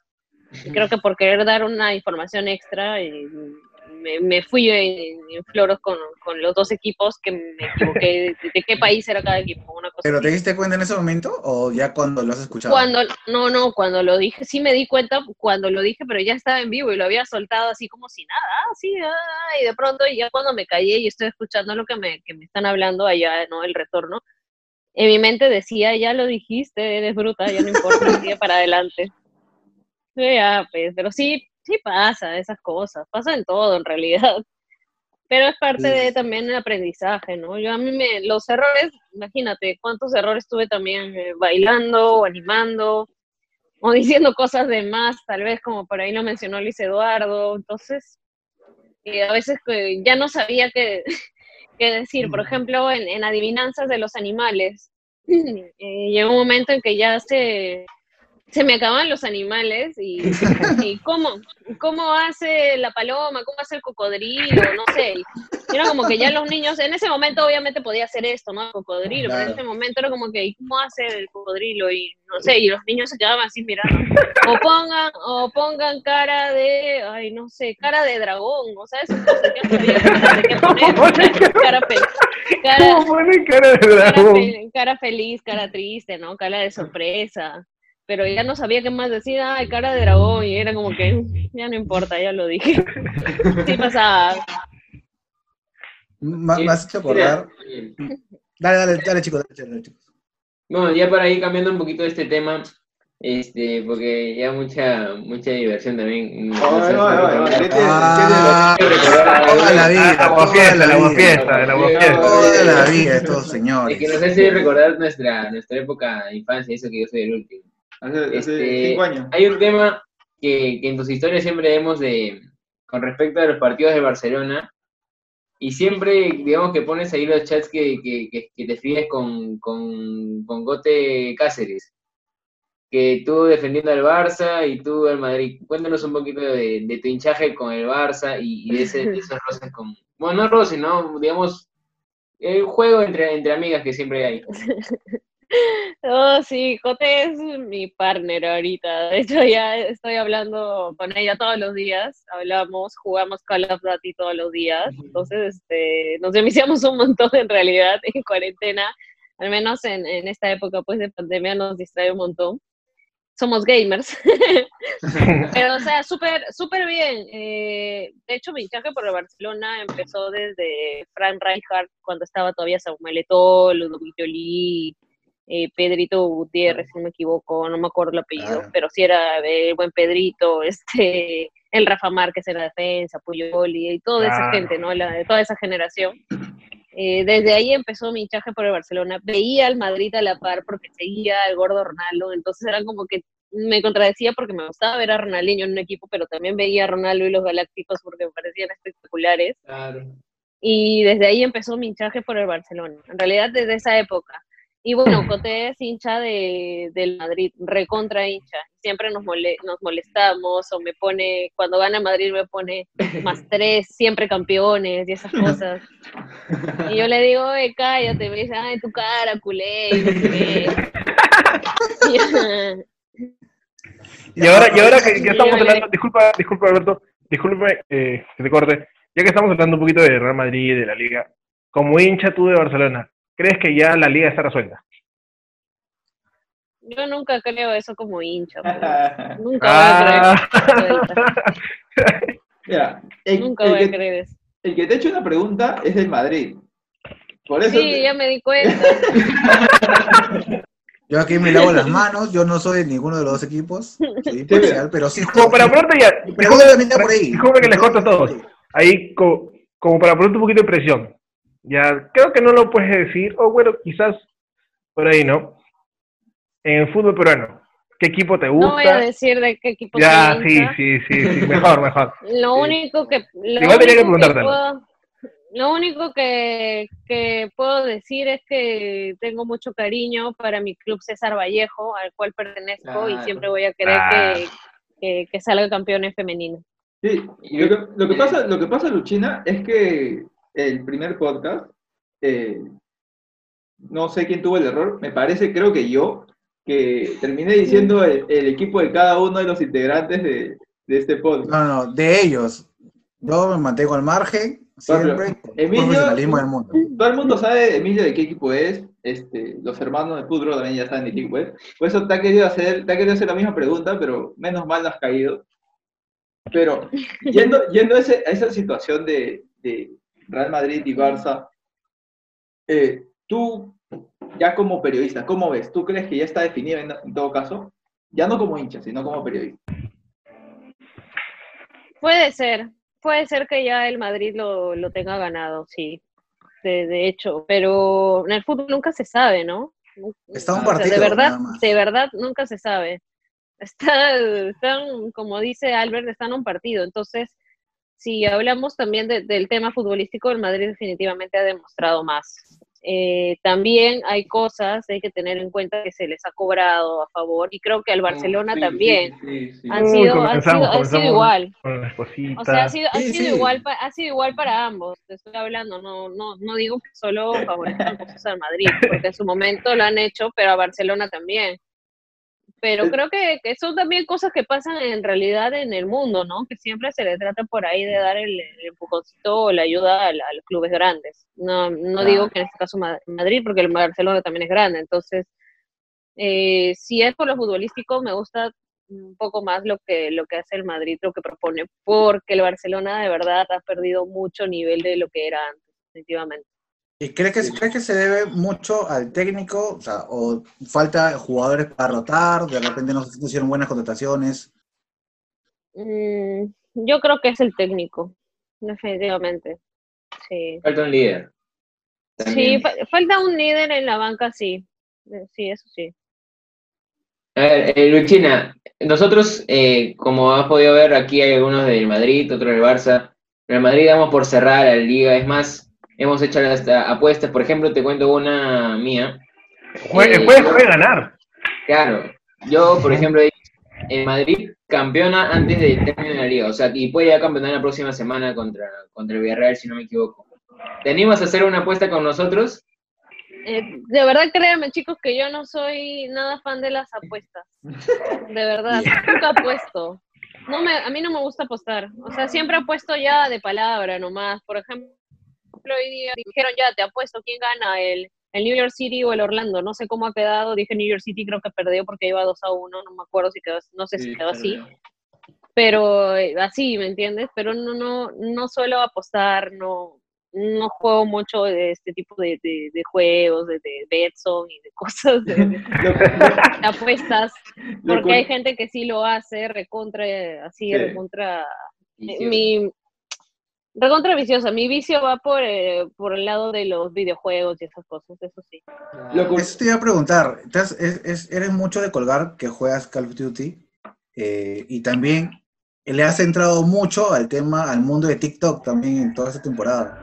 de- de- de Sí, pandemia. claro, aproveché que, aproveché que salió el, el TikTok y me pareció súper chévere y, y lo saqué, de hecho hay mucha gente que lo hace, pero en realidad a mí siempre me ha gustado grabar, me ha gustado bailar, me ha gustado también el tema de la actuación y eso, entonces normal, ¿no? Es algo con lo que también me, me distraigo, me divierto y por eso lo hago. Y de ahí, y de ahí el tema del, de los videojuegos sí me he pegado un montón con, con Call of Duty. Bastante, pero súper ¿Solamente súper juegas bien, eso? de verdad. O, juegas- o también juegas Ahorita- FIFA o algo. Juego, juego FIFA también, o, o PES, y juego el, el Ludo también juego. O sea, pero yo no tanto, pero sí juego Ludo. Pero de ahí me, me encantaban mucho los juegos del Super Nintendo, Donkey Kong, la Mar- Ah, claro. Mario Bros. Diego, Super y Mario. Piero no saben de qué estamos hablando porque ellos ya han nacido cuando había Play 3, creo. Ellos no saben, no tienen ni idea de lo que es agarrar el cassette, soplarlo para que pueda leerse. O sea, También he irse, jugado alquilar, el, claro. el Winning Eleven, Winning el agresivo, y esos Uh, también. claro. Poner a Roberto Carlos de delantero era fijo. El agresivo era el que tenía, el agresivo era el que tenía reggaetón, creo. Sí, déjale Sí. caer todo el peso. Sí. ese, Es que- ese Ah, era Claro. muy, muy amante de los videojuegos, entonces, muy, muy amante de los videojuegos. Sí, bastante. De verdad, bastante. Tengo peluches de, de videojuegos cuando he tenido la oportunidad de irme a Nueva York. Que, este, he comprado, he entrado a la tienda de Nintendo y me he comprado peluches de, de Mario Bros, de Yoshi, de, de todo, porque los amo. Amo Mario Bros, amo el mundo Nintendo. Me he comprado este caramelos que vendían en cajitas de cubos, de estrellitas y de cosas. Eh, tengo una taza de Donkey Kong que la amo, que es una de mis colecciones favoritas y nada, es, eh, siempre he sido muy fanática de, de Nintendo sobre todo, bastante, bastante. Me ha gustado, he tenido todos los Nintendos, eh, hasta Atari he tenido, imagínate. Oh. este, eh, siempre me ha gustado, me ha gustado de, de los videojuegos, siempre, de verdad. Ya, eh, mi- me, me causa una duda. Con, o sea, tú eres hija, solamente son dos hermanas, dos mujeres nada más. Sí. ¿Quién les inculcó por, el- por jugar todo esto? ¿Eran ustedes mismas o por tus primos también es que te comenzó a jugar, a, a gustar el tema de los videojuegos? A, a nosotras nos gustaba, a mi hermana también le gusta un montón. O sea, nos gustaban mucho los videojuegos, a las dos. Empezamos hasta con el, ¿cómo se llama? Eh, Pinball. ¿puede ser? ¿El Game Boy? Con el ¿Había Game pinball. Boy? El pin- El pinball. Claro, había Game Boy y había Pinball. Yo jugaba el Pinball, te estoy hablando hace bastantes años atrás. Claro, el pinball ese no venía solo, solo con Tetris. Eh, eso, y de ahí he jugado, bueno, pues Nintendo, Super Nintendo, el Mario Bros, el Bomberman, eh, no sé, pues había más juegos. Eh, Prince también he jugado en computadora. Mo- Motorratones, Metal Slug, no, Motorratones, Kombat. Tortue Ninjas, Mortal Fighter. Kombat, todos esos he jugado. Entonces, sí, a mí me Tekken, encanta Tekken. eso. En Nintendo 64 también, el Pokémon Stadium, era fanática de Pokémon Stadium. Y un montón Sí. de juegos también. En, el Play también me ha gustado mucho también esa, esas series de Dragon Ball, Supercampeones, has visto todo. Pero eso ya fue más cuando me empecé a juntar con mis primos también, porque ellos veían y yo también veía. Entonces desde ahí me empezó a gustar todo. Hablando, hablando un poquito de videojuegos y, y- de cosas noventeras, este, de repente para, para que Diego y Piero conozcan un poquito más, ¿llegaste a tener un Tamagotchi? Sí, claro. Porque creo, creo que eso fue la primera, hecho. masco- la, la- la primera mascota de muchos, creo, el Tamagotchi, alimentarlo y limpiarle todo. Hermoso, sí, me encantaba. Yo tenía, tenía el, el amarillito que vino del, del, de Donofrio, creo que era, no me acuerdo de, qué, qué fue. De y Donofrio, habían, no no, o de Inca Cola, creo que era, de Inca Cola. Inca Kola. Ah, no, de, de Donofrio era, venía una como un bloqueador, algo chiquito, que parecía un sello. bloqueadores, sí. Era bloqueador, Claro. claro. claro. De Inca Cola creo que era la mascota virtual. Y de ahí habían, ya vendían los otros que eran de esta- del Tamagotchi y eso, ¿no? Pero sí, tuve un Claro. dinosaurio, tuve... Para- Ah, pa- vale. Para los que no, no entienden qué era un Tamagotchi, es, es un- ese lo que ahora sería el POW, algo así. Claro. El POW, Claro, ¿no? sí, sí, sí. Ya, algo Diego así. y Piero, ah, ya, dicen. Ya, rato- ya te entendí, ya. Hace rato le está dando duro. le- pero, pero ya Yo creo- para... Yo creo que es una pregunta antes de... Dile, perdón, dile, dile, Piero. Eh, para ti, Luchina, volviendo al tema del Barça, del Barça y el Madrid y esto de la Liga, que yo soy hincha del Barça, pero me duele aceptar que el Madrid va a campeonar. Pero bueno, así es el fútbol. Para ti, ¿cuál ha sido el punto de quiebre? Por ejemplo, para mí ha sido el, el empate contra el Atlético, ¿no? O sea, eh, después del partido renegué, dije, ¿por qué tenemos un técnico así? ¿Por qué solo dependemos de Messi? Me puse mal, anímicamente. Ah, la has De-. De verdad hay, hay muchos, creo que hay muchos partidos en los cuales el Barcelona no ha tenido que perder. No sé qué ha pasado con el equipo que no ha llegado a, encajar bien. Y definitivamente, yo creo que la, de verdad la culpa ahora es del entrenador. Si te hablo como hincha, sí estoy también bastante enojada con, con el tema del entrenador, con los cambios, con, con que no, no se cuaje bien el equipo. Me, me fastidia un montón, de verdad y no, no puedo dar de perdido porque de verdad, no puedo dar por perdida la liga porque de verdad como hincha no me gusta tal vez, pero porque falta también, todavía faltan partidos y creo que como hincha acérrima e incondicional siempre voy a esperar hasta el final para ver si se define o no, así que nada. ¿Y en la eso. Champions, y la Champions cómo la ves? ¿Cómo ves la posibilidad de Barcelona? Ay, ¿cómo, com- por cómo está jugando, de verdad ahorita no, no podría decirte si va a pasar o no. Espero que sí, espero que, que Messi pueda hacer algo, de verdad, algo Una salvación. como siempre. eh, pero creo que eh, sí hay individualidades que ahora último, por ejemplo, lo de Ter Stegen es súper, de verdad, admirable sí, sí, sí, sí, la lo verdad. de lo que hace, lo que ha hecho Vidal también. Entonces vamos a ver cómo va, ¿no? Yo creo que si va a terminar dependiendo de individualidades, bueno, pues que bienvenido sea, pues, y que pase la siguiente etapa, pero como fútbol, fútbol en sí ha cambiado un montón eh, a comparación de lo que años antes he visto, pues, imagínate. Ya que estamos hablando ahorita como, como discúlpame Alberto, que estamos Habla- hablando ahora de, de Messi, de ellos. ¿Tú has tenido ya como periodista alguna oportunidad de entrevistarlos o estar cerca de ellos o, se- o, o verlos? Sí, a, a ver a Messi, a, a. Vidal, a Suárez, que estén por ahí. ¿Has tenido la posibilidad de, de Sí. estar juntos a tus estrellas? He tenido la oportunidad de ver a Messi, sí. No, no sacarme foto, no entrevista ni nada, pero sí cerca. A James Rodríguez también, a Falcao también. A ver, ¿qué otro jugador? Este, a Godín, a Cavani también, a Cáceres de Uruguay. Cuando vino Uruguay a jugar acá me tocó cubrir todo lo que era justamente la selección charrúa porque había otro equipo destinado para cubrir Perú. Claro, súper bien. De hecho, estaba esperando con ansias el partido contra Brasil, que se iba a jugar acá. Claro. Claro. porque me iban a mandar a, cubrir todo lo que era Brasil y por ahí quería tratar de pues, sacarle alguna declaración o algo a Neymar y que nada, y sacarme una foto definitivamente. También he tenido oportunidad de ver a Neymar súper cerca, saludarlo cuando, cuando he sido hincha de Neymar en su momento. Pero ahí, este, sí, son, son ídolos, son referentes de fútbol, pero no más. Me muero por sacarme una foto con, con Ronaldo, el, el gordo, y con Ricardo Kaká, que también siempre lo he admirado. Toda mi vida es mi gran amor. Claro, siempre hacía arreglado el muchacho, siempre.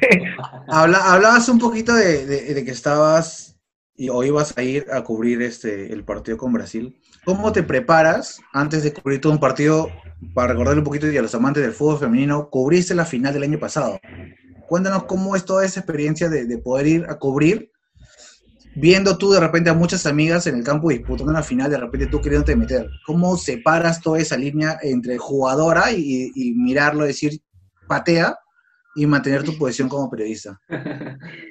No, sí, de verdad, de verdad, súper eh, emocionante ver todo el estadio así, con, con, mucha gente apoyando a las chicas. Eh, sentía, me sentí parte de todo ese crecimiento porque vengo ah. cubriendo el femenino desde 2012, 13, vengo practicándolo y como ya les conté desde, el 2005, entonces eh, sí sentía, había ocasiones en que decía, pero ¿por qué dio el pase ahí? ¿Por qué no hizo esto? ¿Por qué? Y como que me reprochaba, pero decía, no, bueno, ponte como periodista, estás en transmisión, vamos a concentrarnos.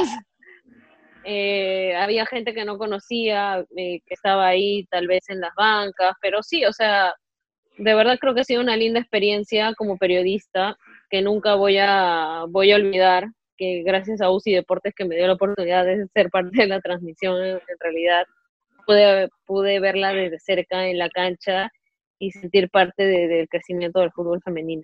Pero, ¿qué, esperas tú de, del fútbol peruano femenino en realidad ya para el futuro? ¿Cómo, cómo crees que, que va este proyecto? Sabemos que, se está moviendo y bastante gente. Tú eres una de, las personas que está en constante movimiento en las redes de fútbol femenino, que consume fútbol femenino. ¿Cómo crees tú que se ve el fútbol femenino en cada cinco años a nivel nacional? De verdad, yo creo que ya en cinco años va a ser profesional, que hay chicas que van a poder vivir tal vez del fútbol, esperemos, con sueldos que, que sean de acuerdo a, a lo que debe ser, ¿no? Que con lo que las chicas puedan vivir, como te repito, porque ahora hay chicas que sí hace, practican el fútbol, pero se dedican a otras cosas, como yo, por ejemplo, pero hay otras que no tienen, eh, digamos, los, otro trabajo, otras cosas, y son netamente futbolistas, y creo que están también con esa esperanza de poder ser profesionales, recibir los mismos sueldos tal vez que, que un futbolista hombre. Es un trabajo muy duro, eh, pero estamos buscando pues lograr esto para las futuras generaciones. Y el tema de la formación, que sin duda es algo importante, al cual espero también pertenecer para, para que pueda ser más grande, ¿no? Porque tenemos países vecinos que están apoyando mucho a su fútbol femenino, ya son, tienen equipos profesionales y pues es muy lindo. Creo que este año era el momento para lograr grandes cosas, se dio la pandemia pero todavía seguimos unidas y fuertes para lo que viene. Sí, claro que sí. ¿Te ilusiona, te ilusiona de repente que te puedan llamar para la selección?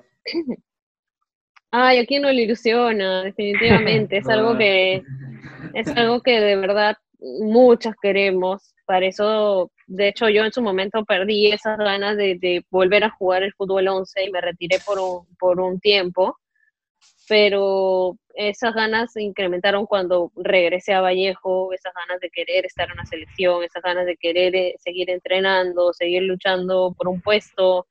Sé que no es fácil, hay muchas chicas con mucho talento, por ahí me ha tocado estar en la banca también, en varias oportunidades, y poco a poco se, son cosas que uno va logrando, ¿no? Pero creo que sí, claro, a quien, a quien no le hace ilusión pues vestir la blanquirroja hermosa, creo que a todos. Y de ser, de ser llamada, ¿tienes algún número eh, en especial que tú elegirías? Porque cada uno elige al final de cuentas su número. Siempre por algún motivo en especial. En realidad, me gusta el número 13, porque es el número de mi cumpleaños. Y de ahí el 20. ¿Con, ¿Juegas con alguno de ellos en la Vallejo? Con el 20. Con el 20, si no me equivoco, claro, con el 20. ¿Y eres de cábalas? ¿De cábalas? ¿Antes del partido o antes de una transmisión o algo? ¿Una rutina? Mm, No mucho, ¿ah? En realidad no mucho. No soy mucho de cábalas. Lo que sí hago siempre es pedirle a Dios que, que me cuide y que cuide a mis compañeras y a todas las chicas que estamos en el campo, que no pase nada malo. Eso sí, eh, oraciones siempre. Siempre, siempre. Yo, ahora, a, a mí me pasa que cuando a veces salgo a pichanguear, obviamente no, no juego a nivel profesional, soy de pichangas y campeonatos. Mm. A veces cuando me va bien en el arco, vuelvo a salir con los mismos guantes y no soy de cambiarlos y decir, no, estos son los salados y los dejo a un costado. Y cambio de guantes, pero cuando me va bien, sí soy de, de volverlos a usar. Me imagino que, y, y ahorita me pongo a pensarlo, nunca lo había hecho como cábala en sí, pero sí soy de hacerlo inconscientemente. Eso, eso es algo que, bueno, e- es muy diferente, creo, cuando, cuando haces este tipo de cosas. Creo que uno incluso se motiva, se automotiva con las mismas cámaras. ¿no? Pareciera que fuera así. Pero, bueno, ya para el bloque final, para que Luchina se pueda despedir de una vez, vamos a, a dar una última pausa, porque seguro ya me deben estar matando porque agarra tomando pausa, pausa, pausa. Pero ya para la despedida de Luchina y para que, bueno, pueda contar también un poco de sus proyectos, de lo que, de lo que se viene para ella en el futuro. Ya volvemos.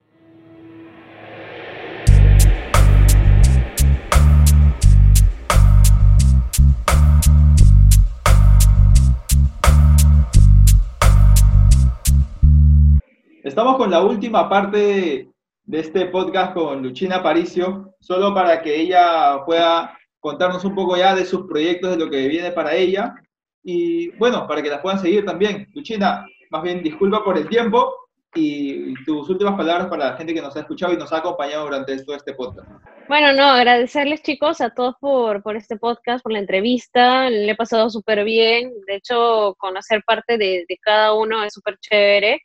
Y nada, este, ¿qué proyectos se vienen? Bueno, de momento estoy trabajando desde casa para, para el canal, el tema de producción, buscando notas, buscando entrevistas, tratar de buscar información, obtener información de, de los equipos de la Liga 1, la preparación y seguramente ya el retorno próximo a, las coberturas eh, si Dios quiere y si también pues el gobierno permite trabajar pues ya de una forma un poco más, más tranquila, ¿no? Con todos los cuidados como debe ser. Y de, de parte de, la parte, digamos, personal, estoy en un proyecto con, unas amigas que se llama Hat Trick, que es una, una, página por Instagram y Facebook. Estamos haciendo pues de periodistas mujeres hablando de fútbol con Andrea y Silvana y teniendo pues invitados que nos han marcado un poco en el, fútbol, invitados hombres, vamos a tener invitadas mujeres también, ya las hemos tenido. Entonces, este, nada, dándoles información de, de lo que tenemos nosotras como periodistas y por ahí un poco de opinión también. De momento, esos son los proyectos que, que se vienen y que, y que tenemos en, en esta etapa que está viviendo el país. Y nada más, agradecerles por la nota nuevamente y espero pues verlos próximamente, tal vez por ahí en, en alguna comisión o, o, alguna cobertura. Sí, esp esperamos lo mismo, esperamos lo mismo. De hecho, como lo decía Emilio al inicio, ha sido la madrina de este podcast, la primera invitada, y esperemos que la hayas pasado muy bien. Nosotros la hemos pasado muy bien. Hemos hablado un poco de, de temas que en el fútbol no suelen tocarse, como más que todo temas personales, conociéndote un poco más a ti, como persona, no tanto como la futbolista como, como periodista. Te agradecemos por haber aceptado la invitación. Y nada, invitamos a toda la gente que nos escucha a que vaya a seguir Hacktrick, a que te vaya a seguir a ti en las redes, que sé que en Hacktrick hacen eh, vivos de, de, vez en cuando, sí, sí los he estado viendo. Y nada, muchas gracias a ti. Y alguna otra palabra que le puedan decir mis compañeros.